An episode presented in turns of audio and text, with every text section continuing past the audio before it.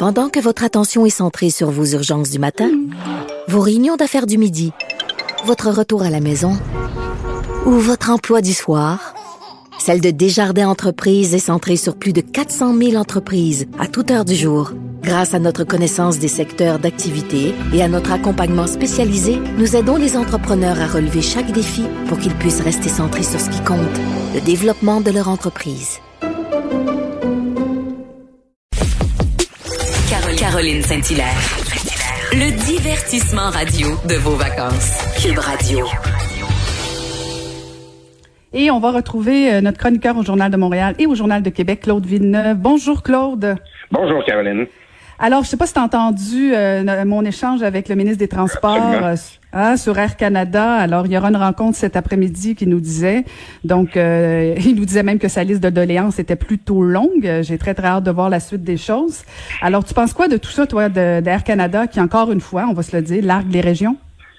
Oui, ben écoute, euh, je, me permettrai de digresser un peu en commençant par me dire que j'ai une certaine empathie pour François Bonnardel, euh, communiste des Transports, qui euh, bon, qui est un élu de, la, de Granby, hein, on le sait, hein, euh, dans, de la couronne euh, bon, la, couronne sud élargie de Montréal, on dira.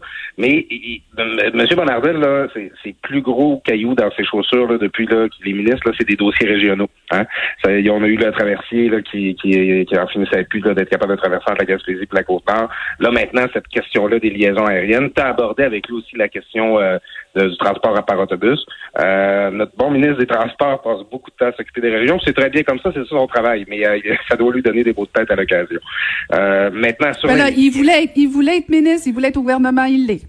ah, écoute, sur la ligne de feu, mais c'est des questions qui sont fondamentales pour la qualité de vie, puis pour l'occupation du territoire, le quotidien de nos de, nos amis qui vivent en région, des gens de la Gaspésie, dans l'Est, la Côte-Nord, les îles de la Madeleine. Et euh, ce dossier-là du transport aérien, ben, c'est pas nouveau que c'est un problème. Euh, il y a eu des mobilisations par le passé, puis assez récent, où euh, on, on, critique le prix prohibitif euh, de ces billets-là, c'est euh, pour pouvoir voyager là, en avion dans, dans, dans les régions. Puis bon, dans bien des cas, c'est le seul moyen de transport qui va être viable pour pour des courts séjours ou pour les liaisons d'affaires et tout ça. Et écoute, comme le, ministre le disait lui-même, mais des fois ça coûte plus cher aller en Gaspésie qu'aller à Paris. Ça n'a aucun sens. Et ben tout cela se confirme, c'est que Air Canada n'a jamais fait partie de la solution dans ce dossier-là. Euh, c'est euh, euh on, on, a cette perception-là. Tu l'as dit qu'on largue finalement des liaisons qui sont euh, qui sont les moins euh, les moins rémunératrices, les moins euh, payantes pour Air Canada. On va en garder quelques-unes. Puis ça va être les petits transporteurs aériens euh, qui, eux, vont avoir le conçu de se taper les, les, les, routes là, qui sont moins profitables. Alors, moi, je suis content de voir que le gouvernement s'en occupe. Je suis content de voir que les maires de région se mobilisent. Mais c'est ça. Là, J'espère qu'on va être capable d'envisager une solution qui comprend pas la participation d'Air Canada parce que Air Canada a jamais eu cette sensibilité-là. Puis euh, si ça finit qu'il faut faire des cadeaux à Air Canada puis les subventionner pour qu'ils qu couvrent ces routes-là, ben là, on, est les dindons de la face. Moi, je pense que ça, on est rendu à l'étape d'envisager des solutions à long terme là, beaucoup plus porteuses, qui garantissent beaucoup plus l'autonomie du Québec et des régions et surtout euh, qui s'inscrit dans une réflexion plus globale sur le désenclavement des régions, là, tous les autres moyens de transport, que ce soit le train, que ce soit l'autobus. On, est vraiment dû pour un grand chantier là-dessus. Ouais, mais euh, Claude, euh, je ne sais pas si euh, je deviens cynique avec le temps, mais j'ai l'impression qu'on la connaît très bien la chanson. Air Canada se retire toujours quand, quand le marché plante.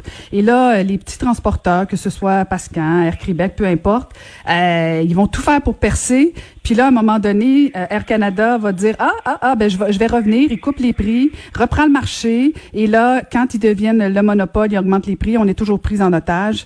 c'est comme c'est comme le jour de la marmotte, ça revient tout temps. Et j'étais contente d'entendre le ministre lui-même le verbaliser. Euh, donc, il y a quelque chose de peut-être rassurant sur le fait que peut-être que euh, c'était la dernière fois qu'Air Canada nous faisait le coup. Là. Ben c'est c'est ça. Puis euh, ajoutons là l'odieux d'Air Canada là-dedans.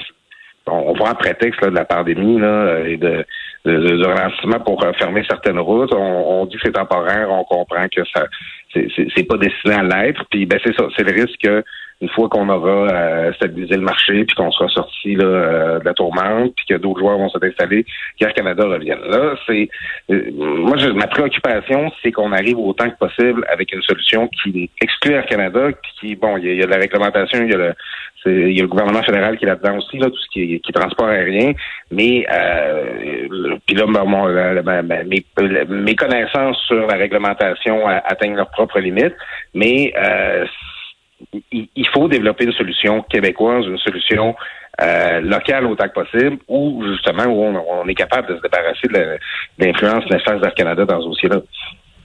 Ça commence peut-être par ça, le nationalisme économique euh, de François Legault? Oui, ben oui, effectivement. Ben, c'est l'occupation du territoire. C'est, puis, ben oui, puis en plus, il connaît ça, lui, euh, des avions, non? effectivement. Euh, et, ben, et, en tout cas, ça m'a quand même fait sourire que, que tu rappelles euh, je te gêné de poser la question, je te la confie. ben écoute, parce que c'est ça, c'est que je pense que c'est des dossiers qui sont euh, euh, c'est notoire que Air Transat Air Canada, c'est du monde qui ne savait pas que François Legault, euh, dans sa, son ancienne vie, Air Canada, c'est probablement pas une entreprise qu'il estimait beaucoup. Euh, Puis là, ben, ça, fait un autre dossier que son, son gouvernement a à traiter qui implique Air Canada. On sait que bon, on sentait que c'était difficile émotivement pour François Legault quand il y avait été question euh, d'Air Transat. C'est difficile pour lui de voir Air Canada mettre le grappin dessus. Euh, bon, maintenant, il, François Legault est premier ministre du Québec. Il faut qu'il pense à, à l'intérêt de tous les québécois, pas, euh, je ne suis pas, pas une seule minute de, le mettre de côté là, pour euh, ses rencarts personnels, mais c'est toujours compliqué faire de la politique quand Air Canada est impliqué dans le dossier. C'est une entreprise euh, très profitable par ailleurs qui avait avant la crise, qui avait accumulé beaucoup de liquidités, euh, qui euh, qui est pas un bon citoyen corporatif, qui se comporte pas bien dans la communauté. Et euh, je, en tout cas, je, je, comprendrais qu'au gouvernement du Québec, on se pose des questions présentement là, sur euh, l'attitude d'Air Canada dans d'autres dossiers, comme celui de la reprise à prendre. Mhm. Mais je sais même pas pourquoi on est surpris de la réaction d'Air Canada. Écoute, je lisais euh, hier la, déclaration du PDG qui disait moi je suis là pour faire plaisir à mes actionnaires, les régions là, c'est le cadet de mes soucis là. Fait que tu sais, euh, retenons la leçon une fois pour toutes. Et euh, je suis assez d'accord avec toi que le gouvernement du Québec a peut-être une opportunité ici. On verra bien, mais je veux absolument aussi que tu nous parles parce que tu, on, avait l'impression que Justin Trudeau était dans la tourmente avec son Oui Charity, là, tous unis avec le, le la gestion de la bourse euh, canadienne pour le bénévolat étudiant. Mais là, on apprend en dernière heure finalement que c'est plus cet organisme-là qui, euh, qui va gérer les bourses euh, canadiennes.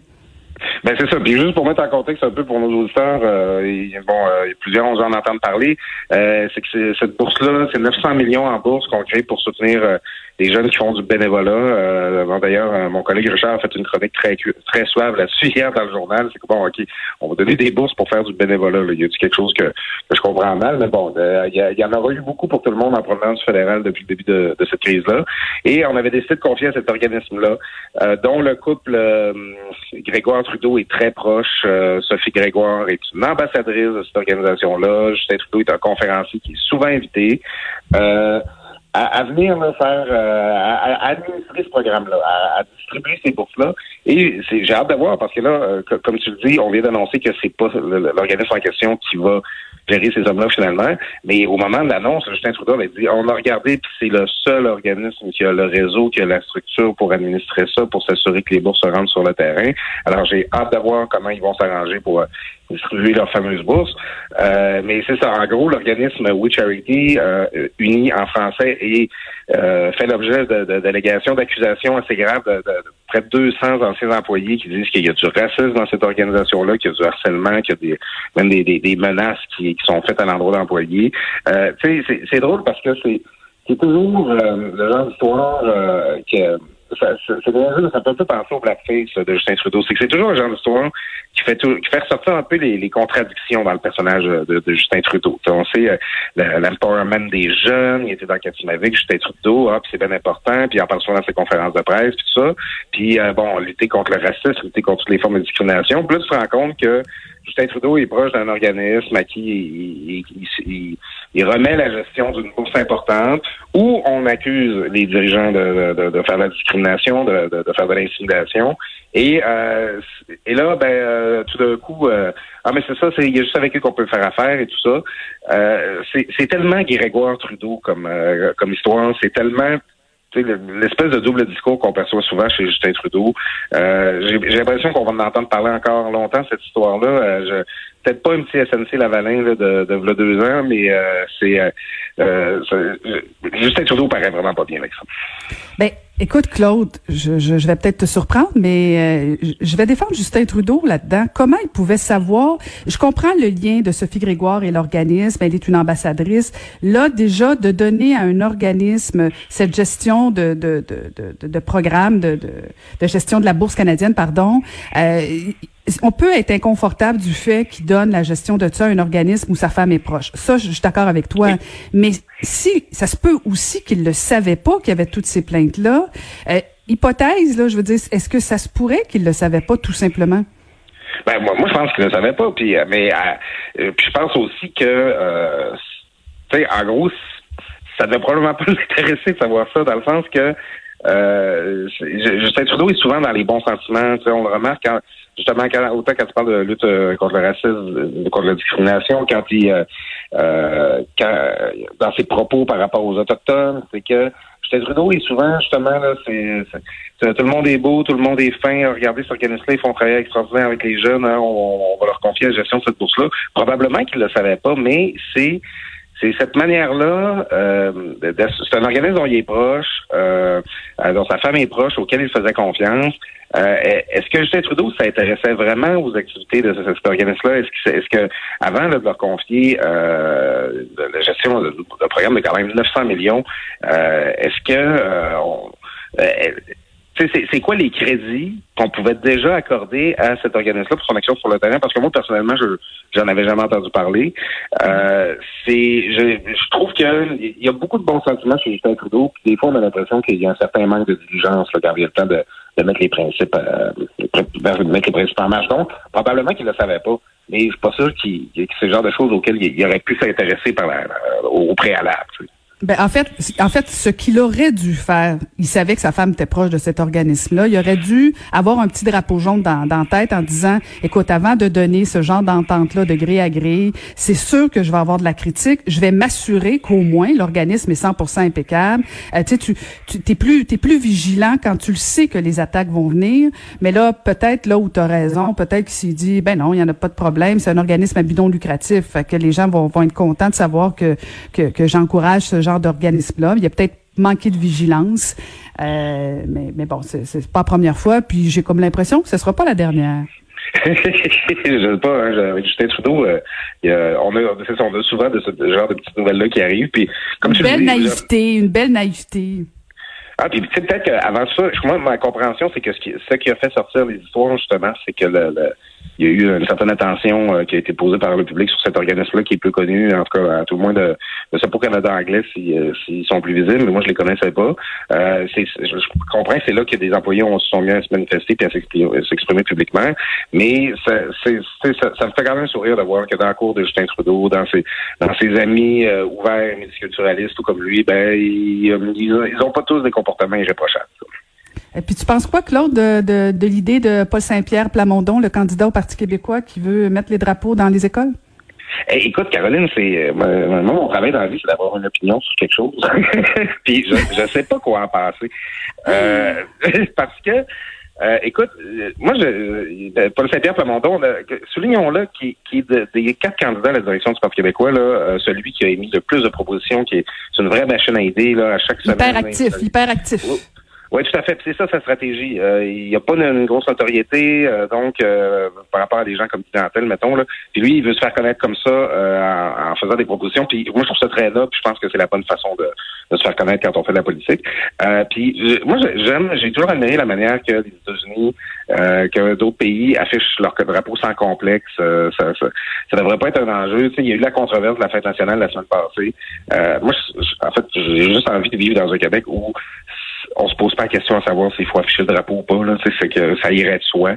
Euh, maintenant, euh, donc moi qu'il y ait un drapeau du Québec dans toutes les classes du primaire du secondaire, euh, ça me ferait bien plaisir dans la vie.